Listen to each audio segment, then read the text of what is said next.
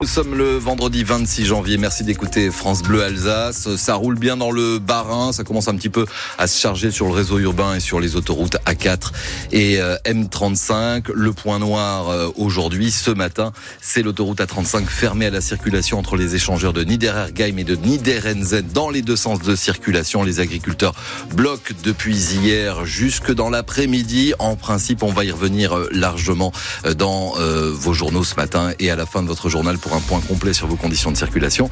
03 88 25 02 02 évidemment euh, pour euh, devenir patrouilleur de France Bleu Alsace. Le temps de ce vendredi, c'est quelques gouttes de pluie et de la douceur jusqu'à 12 degrés pour les maximales en pleine. Le gouvernement va-t-il éteindre la colère des agriculteurs alsaciens On se pose la question ce matin. Le Premier ministre présente en effet ses premières réponses à la mobilisation nationale. Les agriculteurs qui sont encore mobilisés dans le Haut-Rhin ce matin sur la 35, autoroute coupée par 300 tracteurs au niveau d'Oberergheim. Hier, leurs collègues du Bas-Rhin sont repartis de la M35 après avoir obtenu quelques concessions de la préfecture. Ça concerne les permis de construire et l'irrigation. Franck Sander, le président de la FDSEA du Barin s'en félicite. Lorsque vous êtes agriculteur, que vous avez une prairie euh, qui est mal placée au milieu d'un champ, etc., on pourra la déplacer, à condition de semer l'équivalent, mais de la déplacer, et pas de la surcompenser comme le prévoyaient euh, certains de notre administration. Ça, ça fait partie de ces exemples concrets. On a des permis de construire qui sont complètement bloqués, et donc en fait, c'est aussi de dire, mais attendez voir, il y a un peu de bon sens, euh, il y a un historique sur l'exploitation agricole, etc. Pourquoi vous avez bloqué? Il n'y a pas de raison, on va voir le dossier. Donc en fait, on met de la fluidité dans l'ensemble de nos dossiers. On a des dossiers notamment sur l'eau également, de prélèvement euh, dans les rivières, où nous, on sait très bien en tant qu'agriculteurs qu'une fois que le seuil minimum est atteint en période de sécheresse, on prélève plus dans les rivières. Il n'y a plus de débat autour de ça. Tant qu'il y a de l'eau, on veut prélever. C'est ça qu'on dit. Pourquoi? Parce que ceux qui prélèvent de la rivière, souvent, c'est pour faire des cultures à valeur ajoutée. Les agriculteurs qui restent très vigilants à ce que va annoncer Gabriel Attal, car il n'exclut pas de se remobiliser la semaine prochaine. Comment les écolos se situent par rapport à ce mouvement de contestation?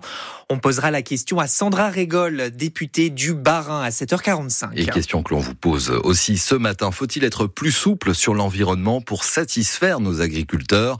Vous avez la parole au 03 88 25 15 15. Appelez-nous dès maintenant. La loi immigration est en passe d'être promulguée, mais dans une une version plus légère qu'adoptée par le Parlement, car le Conseil constitutionnel a censuré 35 articles, plus du tiers du texte, notamment les mesures qui instauraient une caution pour les étudiants étrangers. Lui avait clairement refusé la mesure. Michel Deneken, le président de l'Université de Strasbourg, il sera avec nous à 8h15. Le procès du féminicide de Wissembourg touche à sa fin. L'accusé, un Alsacien d'une cinquantaine d'années, a avoué avoir tué Christine Bailly en septembre 2020, mais il ne reconnaît toujours pas la préméditation. L'Alsace n'est plus la région la plus accueillante de France. Un petit coup au moral hein, ce matin qui hmm. nous vient du classement du site de réservation euh, Booking. L'Alsace glisse à la troisième place derrière la Corse et la Bretagne et certaines communes sortent même du top 10 comme Ribeauvillé ou Rigvire. Mais pas de panique, il y a eu un glissement certes, mais il faut l'analyser pour euh, Nathalie Kaltenbach, la présidente d'Alsace Destination Tourisme. C'est un indicateur parmi d'autres.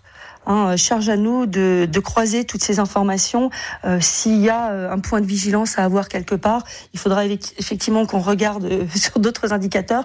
Quand on voit que durant tout l'été, on a retrouvé des chiffres vraiment de, fréquentation euh, dans, une grande majorité de sites touristiques qui ont retrouvé les chiffres de 2019 qui étaient vraiment de très bonne fréquentation, voire même au-delà, euh, je pense que pour le moment, on n'a pas d'alerte à avoir. En revanche, s'il y a une chute de la qualité, bon, encore une fois, ce que je ne pense pas, euh, il va falloir qu'on s'y attaque. Il faut absolument pas négliger euh, ces chiffres et ces classements parce que, bah, comme ça circule sur les réseaux, et on sait que les gens suivent énormément ce qui se passe sur les réseaux, il faut pas le négliger. Mais voilà, il n'y a pas d'alarme, pas d'alerte particulière. Et qu'on se rassure, il reste Kaisersberg et Egisheim qui sont deuxième et cinquième villes les plus accueillantes de France.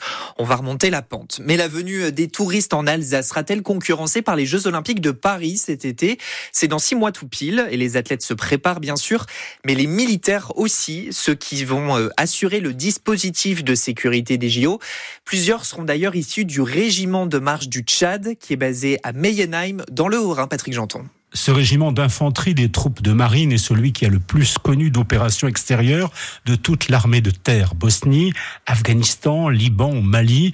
Une unité apte à tous les types d'engagement, du combat de haute intensité aux missions de maintien de la paix.